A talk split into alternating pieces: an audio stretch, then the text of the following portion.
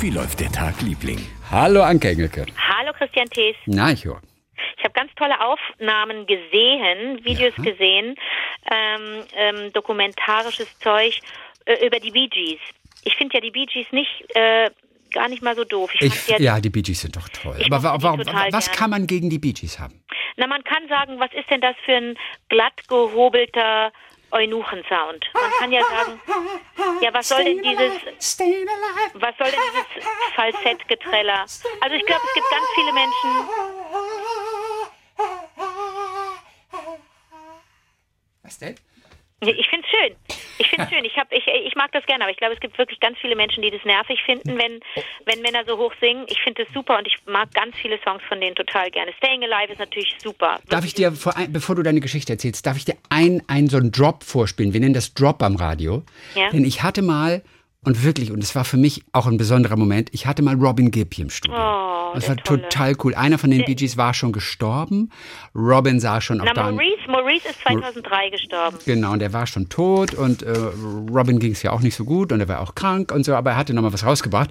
Und dann hat Robin mir noch so ein so ein, so, ein, so ein Drop, wie wir das nennen, den man so in der Sendung dann spielen kann mit meinem Oh. Ja, Namen. spiel mal. Und äh, hört ihr nur bitte den kurz an. Hi, this is Robin Gibb, and you're listening to SVR Dry. So, if there is one man that J- J- J- Juliet would fall in love with, it's Christian Tace. Ist das nicht so? Oh mein Juliet. Oh, ist das süß. Ich weiß, das ist so süß. Ist wir, das wir süß. spielen Robin Gibb nur nie mehr, deswegen kann ich das auch nicht mehr spielen. Aber es ist noch drin im System hier. Aber ist das schön. nicht goldig? Mich machst du glücklich. J- Na, ja- Juliet. Robin und Maurice waren, waren Zwillingsbrüder. Und der älteste ist Barry, der Schöne, in den war ich verliebt als Kind. Okay. Und der ist der älteste und dann gab es noch Andy. Nur Barry lebt noch, ne? Der ist jetzt, Ja, und Barry hat auch der ist wieder über was. 70. Ja, aber der hat was Neues gemacht. Der hat auch gerade einen Neulich. Preis gekriegt für seine Platte, denn er hat Ah. ganz viele Menschen Für die neue äh, Platte. ähm, Bee Gees Songs aufnehmen lassen, hat das mitproduziert. Ah, okay. Und da hat Dolly Parton mitgesungen und ganz viele tolle Leute haben Songs von den Bee Gees gesungen und das ist richtig toll. Und ähm, ich habe in dieser Doku gesehen, wie ein ganz besonderer Soundeffekt äh, entstanden ist in einem äh, in einem Superhit von von den Bee Gees aus dem Jahr 79, Tragedy. Kennst du den? Tragedy! Ja, natürlich kenne ich Tragedy. Machst du Witze? 19, 1978. It's Tragedy! Tragedy. Ja. Und es gibt doch da, es gibt ein, es gibt ein, ein Solo, ein Keyboard-Solo. Down, down, down, down, down, down, down, down, down, down. Und da siehst du richtig, wie die im Studio sind mit ihren Musikern und, und, und Barry immer wieder gibt, äh, immer wieder Input gibt und sagt, nee, warte mal, mach das mal, mach den Sound mal ein bisschen aggressiver, mal so ein bisschen, oh, und wir müssen es schneller, nochmal, auf drei. Und, und dann nochmal, und dann müssen die Brüder mit dran, Maurice ist am Bass und Robin äh, steht mit am Mikrofon, Barry steht da mit der Gitarre und sieht sexy aus mit seiner kalifornischen Mähne, obwohl die Australier sind, aber die sind, waren dann irgendwann, glaube ich, in Miami oder Kalifornien, keine Ahnung. Und ähm, das ist ganz beeindruckend, wie Barry da eigentlich die, die, die Brüder und die Band durch diese Session auch zieht und wie Tragedy entsteht. Es ist erst die Musik entstanden und dann der Text. So haben die immer gearbeitet. Haben, und die singen dann auch irgend so ein Fantasie-Englisch. Und du weißt noch gar nicht genau, wo die, wo die Reise hingeht textlich. Und dann gibt es nach diesem langen äh, Keyboard-Solo, down, down, down, down, Down, gibt es so, ein, so eine. Explosion. Aber wir, wir schreiben ja, wir sind ja, äh, wir- es sind Ende der 70er. Da gibt's noch keine Synthesizer, wo du auf eine Taste drückst und dann Ja. macht es Explosion und es gibt Ja. auch keine Soundeffekte und nix. Es gibt einfach nix. Aber dieser Das Moment ist so super, wenn diese Explosion kommt und sie brechen in Und den du Frau was? dann wieder aus. Und da, da siehst du in dieser Doku, siehst du, wie die Brüder, die drei Brüder da in der, in der Regie stehen mit den Tontechnikern und überlegen, oh, da muss so ein Wumms hin, da muss eine Explosion hin. Und dann sagt der Maurice, der glaube ich, den fand ich, gar- ist mir jetzt erst aufgefallen, wie schnuckelig der eigentlich ist, der so sagt, ja, oder wir nehmen einfach eine echte, echte Explosion, lass doch was wirklich irgendwas explodieren. Und alle so, Nein. sag mal, seid ihr bescheuert? Ja, wieso hier im Büro nebenan? Ich glaube, der hat irgendwie Zündstoff, der Dingsbums und so machen so Witze darüber, wir brauchen eine echte Explosion. Sagt, dann, dann sagt Barry, nee, nee, lass mich mal machen. Ich gehe einfach rein ins Studio und ich mache einen Explosionssound. Und dann geht er ins Studio, steht an einem dieser alten Mikrofone und verdeckt das Mikrofon mit beiden Händen, du siehst seinen Mund auch nicht mehr, und macht so ein, so ein Krach rein ins Mikrofon, richtig laut. Und die lachen sich beim ersten Take kaputt und sagen, was war das denn für eine bescheuerte Explosion? Sagt er, warte, ich mach nochmal, ich mach nochmal, lass mal. Und beim dritten oder vierten Mal macht er so ein richtiges Pfff ins Mikrofon rein. Und das haben sie dann mehrfach, äh, weiß ich nicht, gedoppelt, ge, ge, ge, vervierfacht, diesen Sound. Und das ist dieser epochale Moment in diesem Song, diese Explosion, die hat einfach Barry Gibb gemacht, ganz popelig in seiner mit geschützt, die Hände haben das Mikro geschützt und da hat er dann oder hat so einen Soundeffekt dadurch im Grunde hergestellt und hat einfach nur einmal äh, laut ins Mikrofon gehustet. Das ist bei bei Minute 3:38, wenn du das Jetzt mal ohne Witz, das weißt du. Ich wollte dich gerade fragen, weil der Song ist genau fünf Minuten lang. Bei welcher Stelle vermutest du diese Explosion? Ohne Minute Witz? 3:38. Achtung, Achtung, Sekunde soll ich kurz 3, raus? Kleine Sekunde. Ich muss bisschen, gerade. geh, geh mal auf 3,30 oder geh auf 3,20. Okay, alles klar. Bist du bereit? Ich bin bereit. Und Achtung, hier kommt's. Noch eine Sekunde.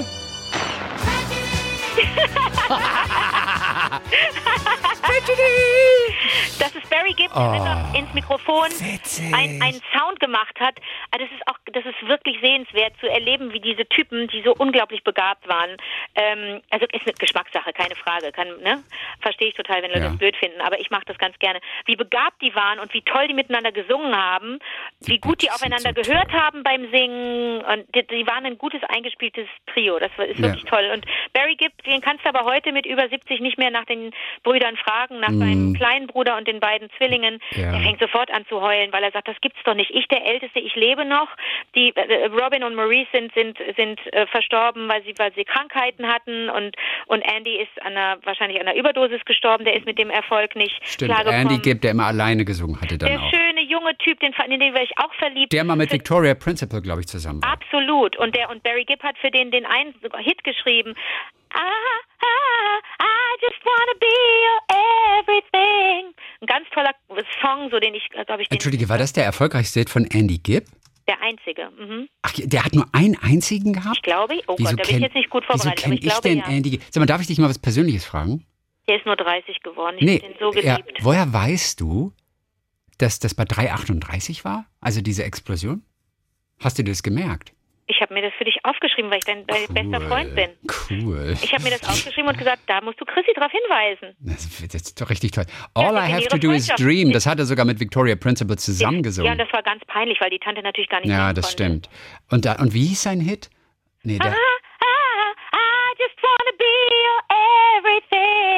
just wanna be. Achso, das war tatsächlich der erste. mein Lieblingslied. 1977 war eine Nummer 1 in den USA tatsächlich. Ja, das ist ein Superhit. Kam in Deutschland aber nie raus. Hatte keine Chartplatzierung für Ja, Deutschland. da war ich in Kalifornien, da habe ich das gehört, das habe ich geliebt. I just wanna be your everything. Andy Gibb.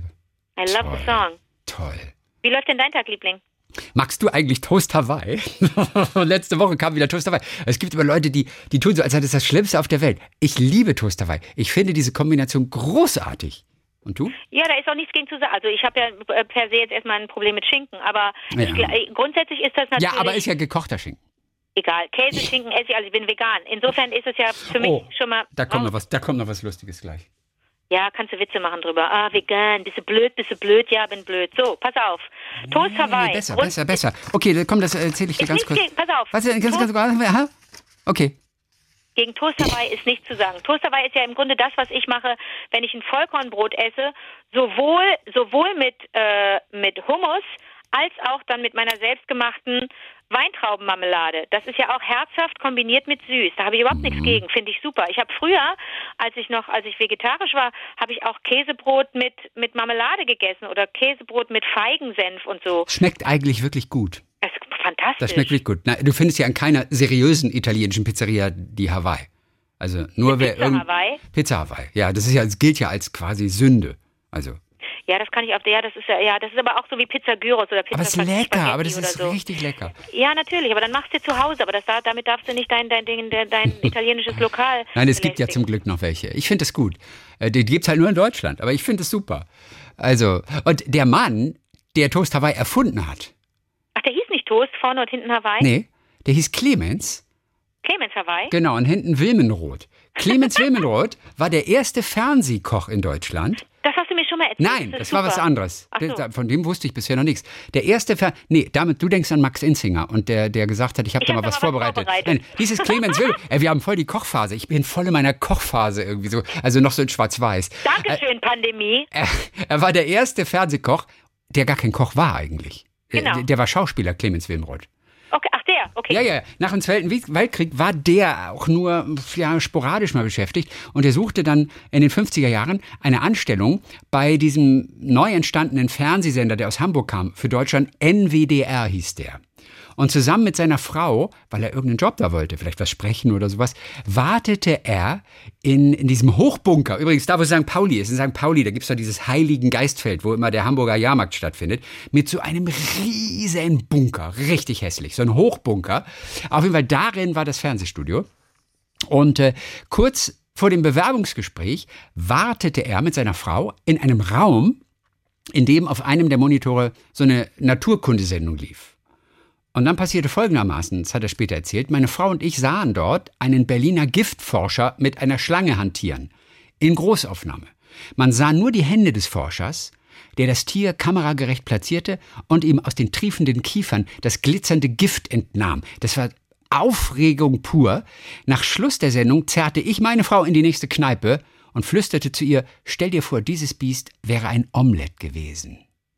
Und da entstand die Idee einer Fernsehküche.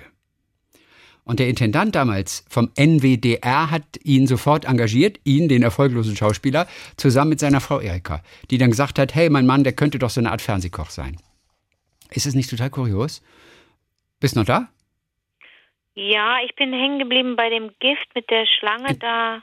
Ja, aber, aber es ist doch lustig. Daraus entstand diese Idee, überhaupt in, im Fernsehen zu kochen. Ja. Aus, aus dieser Szene. Ja, aber da wollte ich jetzt schon, ich habe hab schon gerade ein Plakat gemalt gegen, gegen, gegen Tierquälerei. Ja, ja, ja, ist ja gut, das war ja damals. Ja, so, richtig ab. Auf jeden Fall gab es Sendungen, die waren mal so 15 Minuten lang. Wir sind in den 50ern, Freitagabend, das fand ich auch interessant. Freitagabend um 21.30 Uhr zur besten Sendezeit.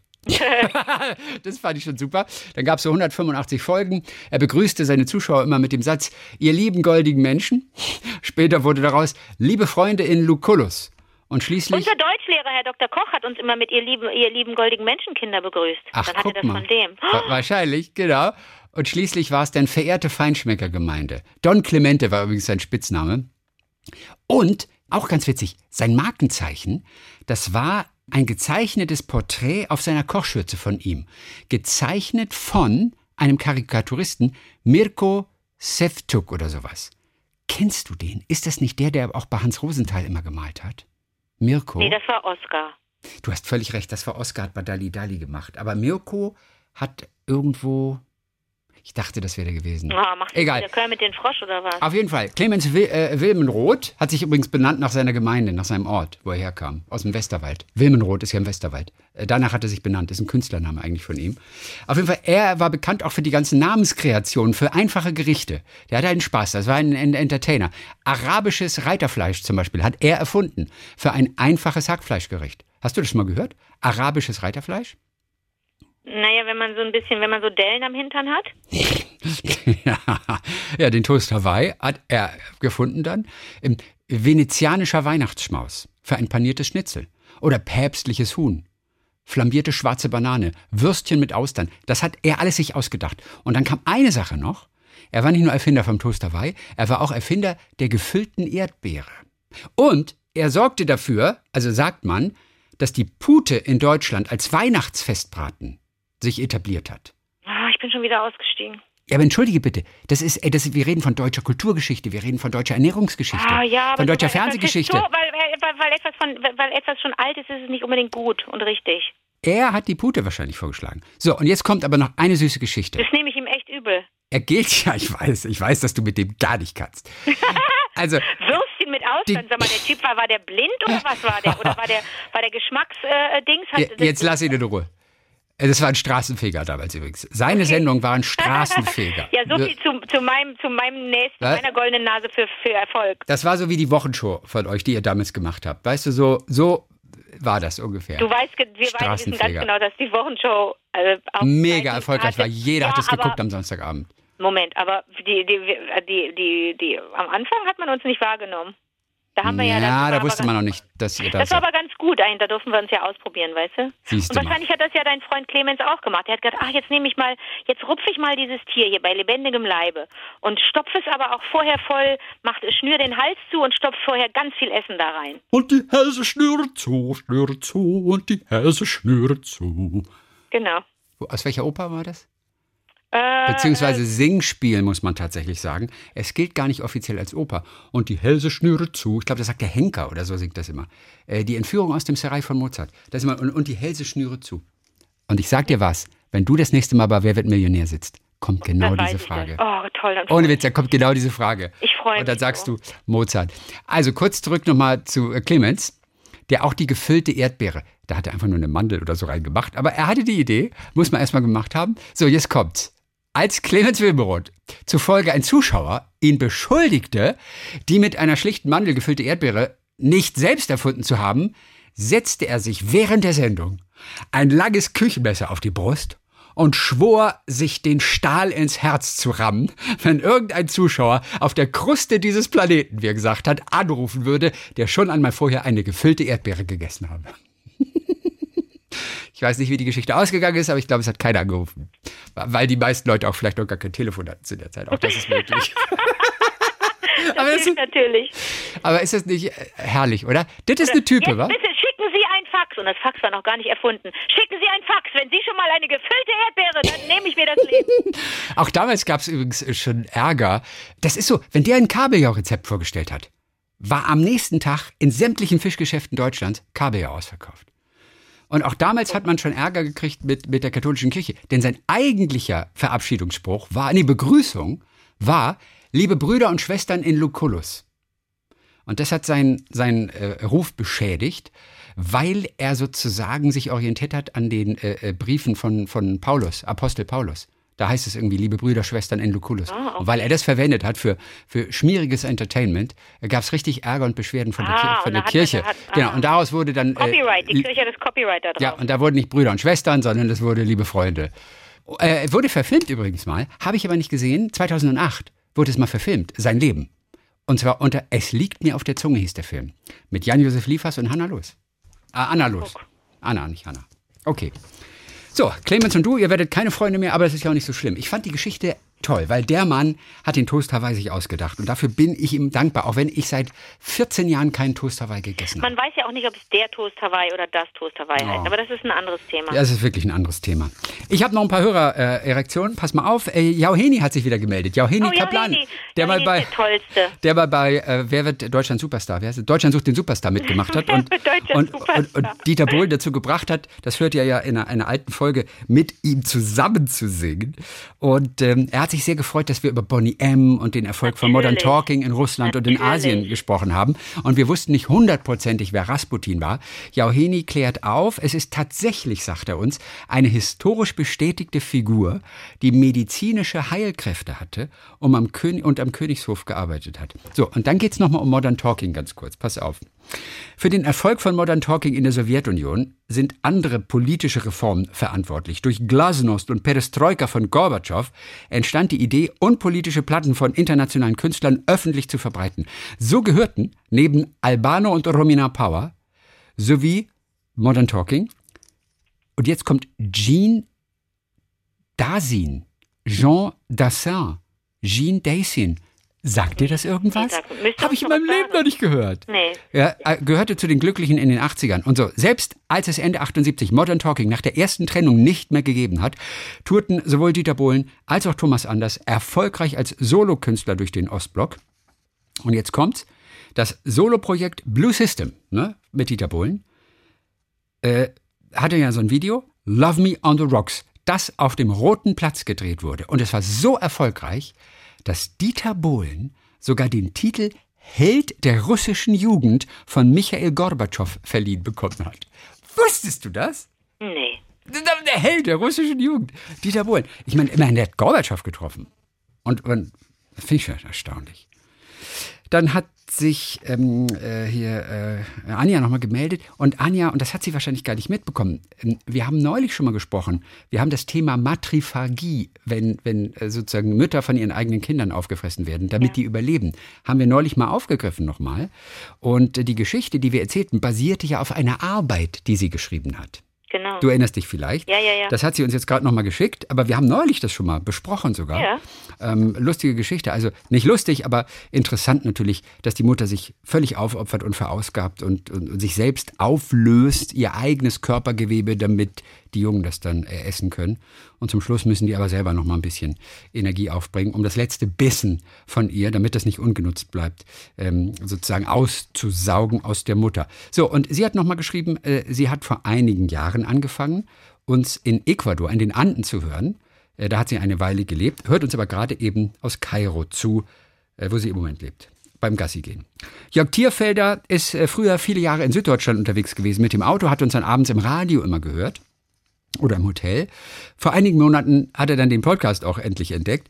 Er ist verheiratet, hat eine 18-jährige Tochter. Jahrzehntelang kämpfe ich und verstehe nicht, wieso meine Familie nicht nachvollziehen kann, um wie viel man es beim Abhängen und Wegsortieren von Wäsche leichter hat, wenn man bereits beim Aufhängen kritische Teile in Form zieht oder nach Person oder sogar nach Art der Wäsche sortiert. Auch darüber haben wir vor kurzem gesprochen.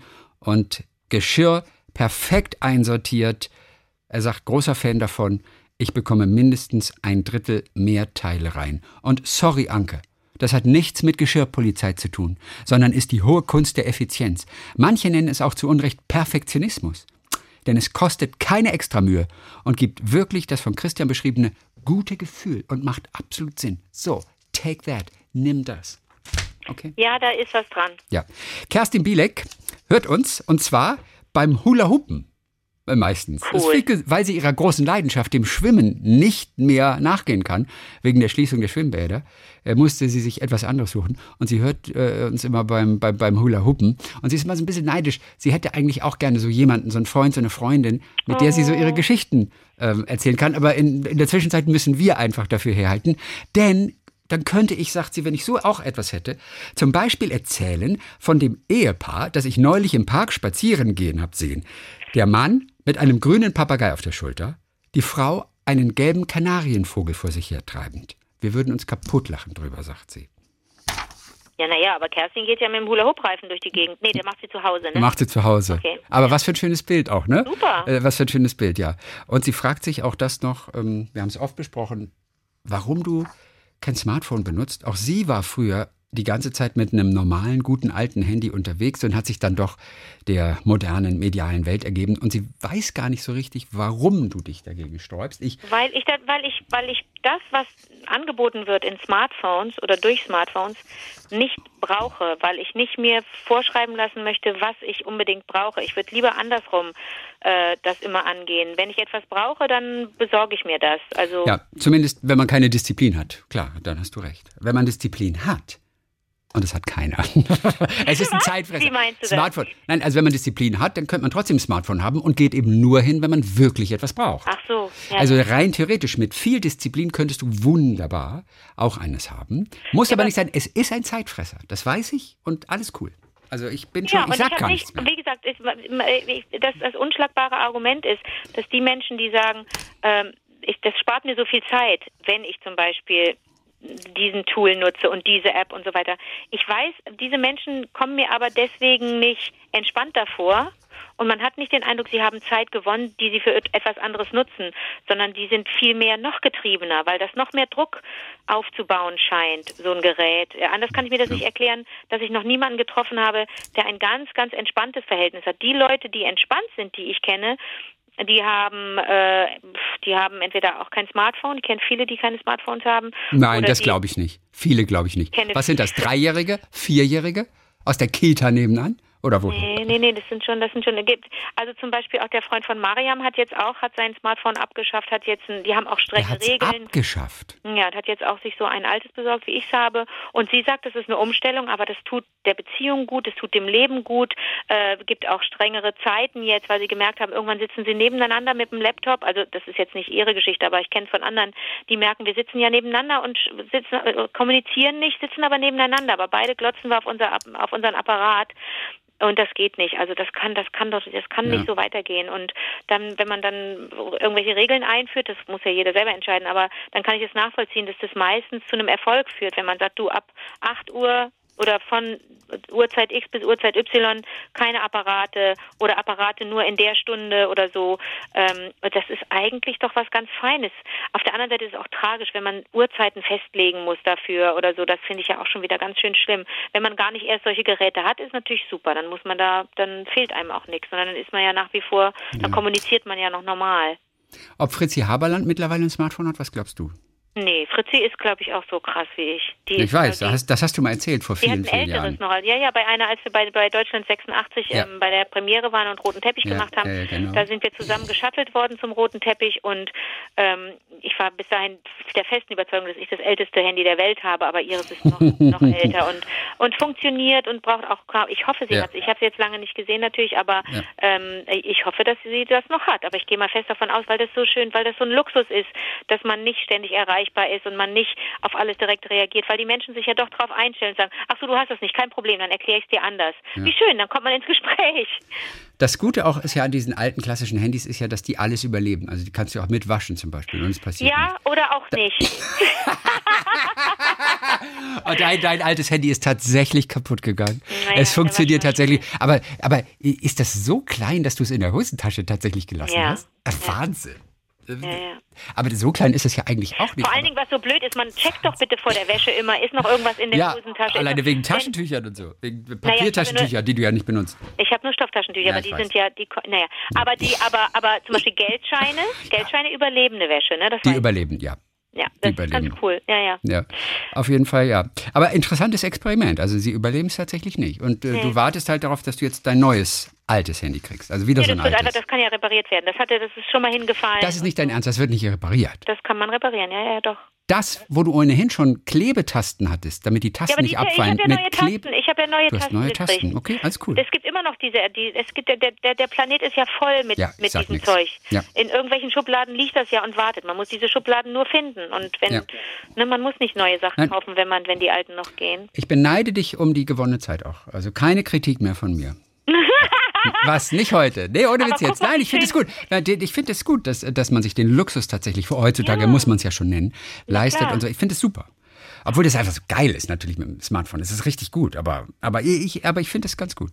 G- Ganz zum Schluss noch, äh, Jens Wächter, auch da geht es um, es ist witzig, dieses Thema Ein- und Ausräumen von Geschirrspülern. Das ist ja wie ein Nest, in das man gestochen hat. Ich finde es so super, dass viele sich Gedanken machen jetzt tatsächlich auch drüber. Nest? Ja, weil das ist, das Man ist häufiger mal. Man sticht doch nicht in ein Nest. Natürlich, man sticht in ein Nest, Frau, Frau Sprachpolizei. Man, äh, das habe ich in ein Nest gestochen. Aber man sticht nicht in ein Nest. Man piekst in ein Nest oder nicht? Oder ist das eine Redewendung, ein festes Idiom? Ja, ich guck mal Da habe ich in gerade. ein Nest gestochen. Ja, in ein Wespennest stechen. So heißt die Re Redewendung im Deutschen. Aber wer sticht denn in ein Wespennest? Die, die Wespe sticht doch dich. es ist ja nur ein Jahr, nachdem du aber ins Wespennest gestochen hast. Aber womit habe ich denn gestochen? Mit welchem Stachel? Ich habe gerade keinen hier. Das ist egal. Selbst mit einem Stock alleine würde schon ausreichen. Es ist Ah. einfach nur umgangssprachlich für, für, für eine heikle Geschichte, die man anpackt. Okay, Und dadurch mit für dem- Aufregung sorgt. Mit dem Geschirr hast du in ein Wespennest gestochen. Ja, das ist vielleicht nicht so ganz, äh, ganz äh, der richtige Sauberes Zusammenhang, Bild, aber okay. ja, das gebe ich ja vielleicht zu. Ja, na, es sei denn, es ist tatsächlich auch ein Thema gewesen, ähm, über das Genau. viele Menschen zu Hause gestritten haben. 100 Pro schon. ist das ein Beziehungsthema. 100 Absolut. Pro. Und dann würde ich sagen, ist in ein Wespennest stechen durchaus richtig. Okay. Auf jeden Fall, Jens Wächter hat sich sehr gefreut darüber. So. Ein sehr schönes Experiment von mir zu Hause. Er wohnt übrigens an der Küste in Irland, an der Ostküste in Irland. Er sagt, vor einiger Zeit hattet ihr es ja mit dem Ein- und Ausräumen vom Geschirrspüler. Ob man das mit System macht oder nicht, bla bla bla. Ich will es nicht nochmal tausendmal wiederholen. Er sagt, ein sehr schönes Experiment bei mir zu Hause. Ich sortiere das Besteck jetzt nach Löffel, Gabel und so weiter. Einfach mal schauen, wie es funktioniert und was passiert. Ich habe meiner Frau nichts davon gesagt, um zu sehen, ob sie den Unterschied merkt. Ergebnis? Alles wird wie eh und je in den Spüler reingesteckt. Und zwar planlos. Oh nein, also man, man passt sich nicht automatisch an. Nee. Es gibt nicht diesen Nee, Lerneffekt, es dass man denkt, oh, das ist aber eine gute Idee. Ist Leuten total egal. Die denken, oh, ist voll anstrengend, was ja Quatsch ist. Ähm, und weiteres Ergebnis sagt er, anstelle sie darauf hinzuweisen und damit den Stein den Berg hochschieben, ich glaube, das Bild habe ich neulich äh, verwendet? Mhm. bekomme ich einen riesigen Kick davon, den Spüler ordentlich einzuräumen, weil es das Ausräumen halt so geil wird. Und deswegen ist das Einräumen auch ein Spaß, weil das Ausräumen so geil ist. Mit so eine Hand greifen, zack Verstehe. und so. Ja, ja. Gut, er hört uns an der Ostküste. Und das ist auch noch schön. Tatjana Grumbach hat uns äh, nochmal geschrieben, hier aus Nürnberg. Und das ist ganz schön. Die hat sich so gefreut über die Podcast-Folge Kuh und Katharina. Da haben wir über Katharina Valente gesprochen. Ja, und du hast das Video endlich geschaut, ne? Ja, natürlich. Dieses, äh, wie heißt das nochmal? äh? One Note Samba. One Note Samba. Äh, Sie mit Dean Martin. Also, äh, es ist Sensationell gut. Ganz toll. Und man verliebt sich ja auch in Katharina Valente. Jedes Ja, Mal wieder aufs Neue. Und ganz Dean toll. Martin ist auch, ist auch völlig hin und weg von dieser Frau, weil die so charmant ist so eine, und so, eine, so ein begabtes junges Ding. Und wie die flirten miteinander, das Ja. ist ja kaum auszuhalten. Und ich frage mich tatsächlich, weil sie leitet ihn ja an und er macht ja immer so ein bisschen den Doofen. Und ich frage mich, ob sie das einfach gemacht hat, weil sie die Chefin gemacht hat, äh, die Chefrolle übernommen hat und er macht einfach nur nach. Oder ob sie das tatsächlich so choreografiert haben, tatsächlich auch und das exakt einstudiert haben. In meiner kleinen schönen Welt, Ja. in meiner kleinen äh, Regenbogenwelt, ist es so, dass da einfach zwei Vollprofis aufeinander getroffen sind, Mhm. Ich glaub's die auch. Bock hatten auf eine gute, auf eine gute Performance. Und das, da, ich muss auch sagen, dass ich das auch schon erlebt habe, dass ich mit KollegInnen gearbeitet habe, die auch kein, kein Riesenego hatten, sondern einfach Bock hatten, was Schönes zu machen, was, was, was Leute dann äh, äh, erreicht, unterhält, vielleicht ähm, erfreut. Ähm, und das, das gibt es dann und wann, dass zwei Leute oder auch mehr miteinander Kunst machen, Musik machen oder was spielen, oder Theater spielen, was auch immer. Äh, und niemand will da als der bessere oder klügere dastehen oder der eloquentere oder der begabtere, aber man man man kann auch einander foppen. Also sie macht ja nichts anderes. Sie führt ihn ja da so ein bisschen vor und er spielt ja auch den Dödel. Und er macht das alles mit so. Er macht das mit, aber ist am Ende natürlich dazu auch nur in der Lage, weil er auch so musikalisch und so flexibel ist, ne? weil er im, weil er auch schnell ist und, und das kapiert, was sie da macht. Also ich finde es geradezu genial, dieses Stück.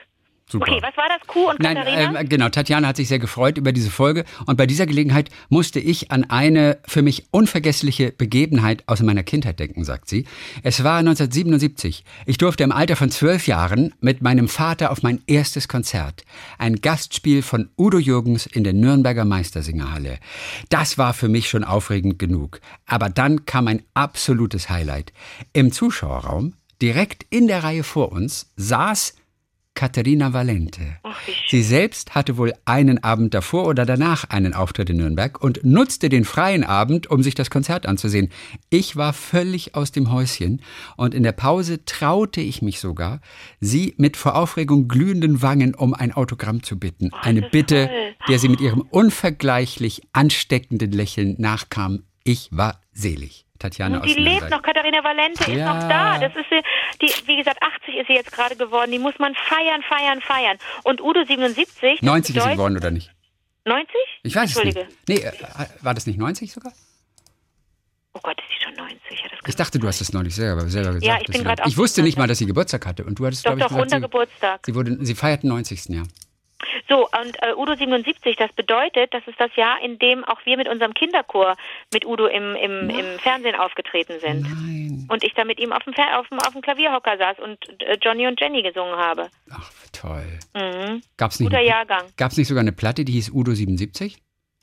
Weil du gerade sagtest, so Udo 77. Es Die gab, Show hieß Udo 77, die Fernsehshow. genau, Kann sein, Udo es dann Live, Udo Live 77. So hieß die, so hieß die Platte auch, ja. auf der Platte sind wir, glaube ich, nicht drauf mit dem Da seid ihr Kinderchor. nicht drauf, okay. Nee. Das war es eigentlich schon fast. Äh, Von Nicole Niebling habe ich noch ähm, aus Stuttgart. Äh, Nicole, die sich sehr über den Veganerwitz gefreut hat. Ja, woran erkennt man einen Veganer? Er, Er sagt es dir. Er sagt Also, und, und sie sagte, den kannte sie übrigens schon, findet ihn Mhm. sehr gut. Aber kennt ihr diesen sehr aktuellen Pandemiewitz? Oh Gott. Papa, was ist eine Kneipe? Papa, warum weinst du? Oh. ja, ist ganz rührend, oder? Papa, was ist eine Kneipe? Papa, warum weinst du? so, das war's für diese Woche. Dann hören wir uns in der kommenden Woche wieder, du. Und dann auch wieder. Ich bin fast schon zu erschöpft, um zu singen. Aber ey, Showbiz ist Showbiz. Da kann man nicht Nee, einfach mal so Woche nachgeben. Nächste Woche als Podcast. Ja, du hast völlig recht. Da habe ich völlig durcheinander gebracht. Ich weiß. Entschuldigung. Nächste Woche, wirklich. Ja, dieses Showbiz macht mich total fertig. Ja, du Also- aber auch, du also- aber auch ein Las Ach Vegas Mensch, Esel, ey, du. kaum geschlafen gestern Nacht. Und so. Wir hören uns exklusiv als Podcast dann am kommenden Dienstag. Bis dann, Clemens. Bis dann, Erika.